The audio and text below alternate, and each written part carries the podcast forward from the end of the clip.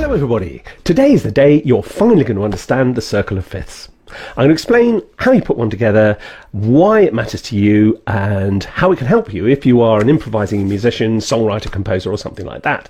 Now, mysteriously, the whole point of the circle of fifths is to give you a sort of graphic, a picture, which helps you understand the relationship of one key to another. So you can see which ones are close together and which ones are further apart.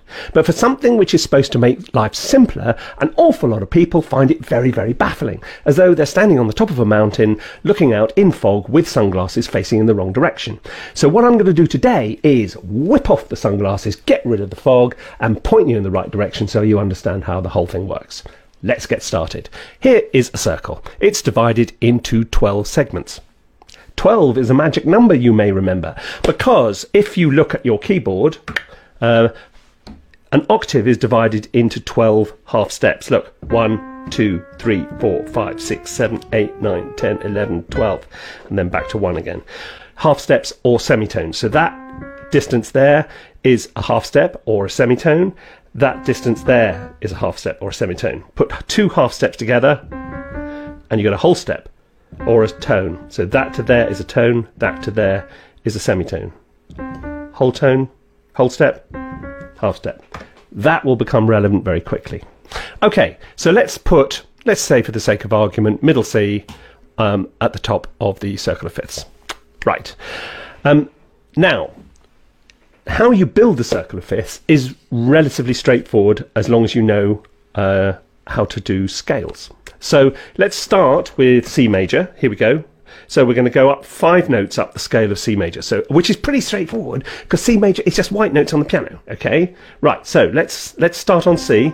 Okay, and go up um, five notes. So one, two, three, four, five. So five takes us to G. Okay. Now the key is when you go round five notes to the next one. There we go to G. What we're going to start on on this one now is G in the key of G. So we're going to play a scale of G starting on G. Ready? Okay, now up five from there. One, two, three, four, five, which takes us to D. So, yep, D is the one which goes next. So as you go round, each one becomes the new starting note in the new key. Okay, so this, as I say, this is not about notes, it's not about chords, it's about keys and how they relate to each other. So when you fill the whole thing in, it looks like that. Now, what's going on there is that as you go round the circle, uh, the keys become more and more different until when the time you get to the bottom, they've got almost nothing in common. Whereas the ones at the top have got lots in common. And that's the point, because if you're an improvising musician, composer, songwriter, whatever, you need to know what keys are close to each other. So if you're going to try and change key, or you want to, you know, the bridge to your song wants to be in a different key, what are the ones which are going to be closest to you, and which are the ones going to be furthest away and most jarring? And this is really what it's all about. Um, so the ones closest together have got lots in common, and the ones furthest away have got very little in common. This is how it works in practice. So if we go back to that scale thing again, this is why I said, you know, the whole. So remember, scale is merely a pattern of intervals. If you want to play a scale, start on C, and then what you're going to do is you're going to go, um, if you're American, whole step, whole step, half step, whole step, whole step, whole step, half step. So two whole steps and a half step, three whole steps and a half step. If you're in UK, hello everybody. Um, we're going to talk about whole uh, tones and semitones. So you go tone, tone, semitone, tone, tone, tone, semitone, two tones and a semitone, three tones and a semitone. If you play that order of intervals and start anywhere on the keyboard, you will always get a major scale because that's what a major scale is. If we start on C and you go whole step, whole step, half step, whole step, whole step, whole step, half step, you can play the major scale just on the white notes. So far, so good. Um, if we now go and start on G, for example, okay, there we go, start there. Let's do whole step, whole step, half step, whole step, whole step. Now, the next whole step, look, takes us to a black note, which is F sharp. So in order to be able to play the scale of G major, we have to use an F sharp, one sharp, okay? Hmm, what happens if we go one step round the circle of fifths to D? Let's start on D. Whole step, whole step, or t- uh, let's do the European version this time.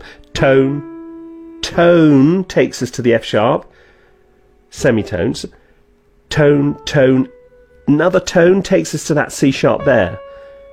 So in order to play D major, we have to use two sharps. So C has no sharps and all white notes. G has one sharp, one black note. D has two. Take a wild guess how many sharps you need to play a scale of A. Correct. How many sharps do you need to play E major?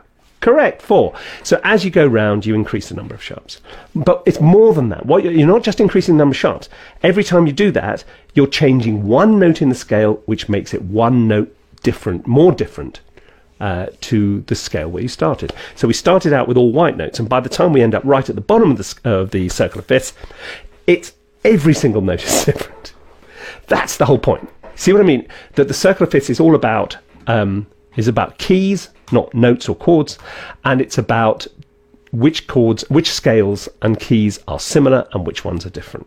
That's really the whole point of the thing. That's what it's all about. So there it is laid out. And you can see when you get to the overlappy bit at the bottom, it's a right car crash because uh, C sharp and D sharp over uh, D, D flat overlap. So one has five flats, the other has seven sharps. And, and you can see that it's real mess at the bottom. Don't worry about that for the time being. So, looking at this in, so why does this matter? Um, and how can you think about it? Okay, so look, if C is your immediate family, your brothers and sisters, mum, dad, all the rest of it, okay. Um, one step out, uh, those are your friends. Those are the people you'd asked you into a party at Christmas or whatever else, or whatever other celebration you have. Um, going one out from that, mm, uh, are these your Facebook friends, your Instagram followers, whatever? Then one out from that, ooh, these are some random strangers you play online games with. Okay, by the time you get down to the bottom, and this is the interesting, this is like um, online dating hell. So the algorithm's gone wrong, um, and you're going, you know, C's going out for uh, a nice drink with F sharp, and go, oh, hello, uh, how are you? Um, I gather you're a fellow vegan. Oh, no, actually, I'm a cattle farmer. Oh, embarrassing silence. Uh, well, at least uh, we both love opera. Uh, no, I love hip hop and crunk. Even longer embarrassed silence. So the point is, from one side of the circle to the other is dating hell, whereas close together is, hey, you're great. You know, like you know, that's this is a really weird analogy. Why did I go down this road? Anyway, it, that's really what the circle of fifths is about. It's a guide to dating. There is an inner circle. Oh no! Just when I was getting it. No, no, no it's all right. You still got it. You still got it. You still got it. Do you remember uh, when I was talking about in the last video, um, relative minors. A relative minor um, is not your uncle who works in a. stop it, guys! Stop it! Is he works in a coal mine? Um, it's this. Um, it's a minor scale which shares the same notes as the major scale. So if you start with C, for example, as we're quite fond of C major, what minor scale can you use which just uses the white notes? Correct. Um, those of you who've been paying attention to how to write, uh, learn music theory, um, A minor. So if you start on the A, you can play a natural minor scale in A. And so they use exactly the same notes. And this happens all the way around the circle. So, for example, if we look at G, it says here, apparently, that if we use the same notes as G major, we can play an E minor natural scale. Okay. And lo and behold, so we can. So the inner circle are the relative minors. And you will notice, of course, not surprisingly, they also go up by a fifth each time. Okay. So far, so good. Now, you remember when we started, however many minutes ago that was, that I said, ah, oh, you've got to think about these as keys. They're not notes or chords. Or Okay, let's just for one moment set that to one side and say, let's think about them as chords. Now, do those three uh, chords up the top look remotely familiar? C, F, and G. Indeed, anybody who's tried to play songs or you know on a guitar or anything else will know that chords one, four, and five are pretty much the center of the universe. You know, if you can play one, four, and five, you can play almost anything.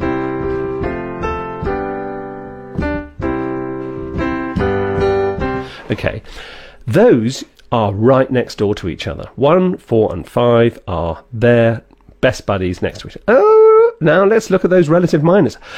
Uh oh, A minor, D minor, and E minor. So what we've actually got are all, bar one, the uh, chords you can form on the white notes in C major. So if you look at C, there's a C major triad. Shall, we, shall we try that one? See, there's a C major triad. D, mi- D minor, E minor, F major, G major, A minor, and the one we don't mention, B diminished, before getting back to C. But you see how the circle of fifths now tells you what chords are going to, what chords and what keys are going to be most close to each other, which ones you're going to find it easy to kind of schmooze your way into. So if you're not working in C, you're in A, for example, this tells you that A, D, and E are um, both good chords to use and they're also easy keys to transition into, and that the minor chords you should be looking at are B minor, F sharp minor, and C sharp minor. This is where it starts to get useful uh, you're now saying to yourself, is that it? Is that it? That's all there is to it? I got it now, but I don't quite understand why it's so useful. As you go on, you will start, when you're starting to write something and trying to think things through, it just gives it a bit of shape and structure. So when you finally uh, you're trying to get out of that one four five or one five six four chord progression thing, you're looking for interesting things as we all do, hopefully. Um, what you're actually going to do is maybe think about the circle of fifths as a way of, oh, yeah, yeah, okay. I can think of some interesting directions to go in. There you go. That's the circle of fifths for you. That's all there is to it, really. I mean, uh, I told you. Are you now? Are you still standing on top of a mountain, looking at the fog with your sunglasses on, looking in the wrong direction? No, you're not.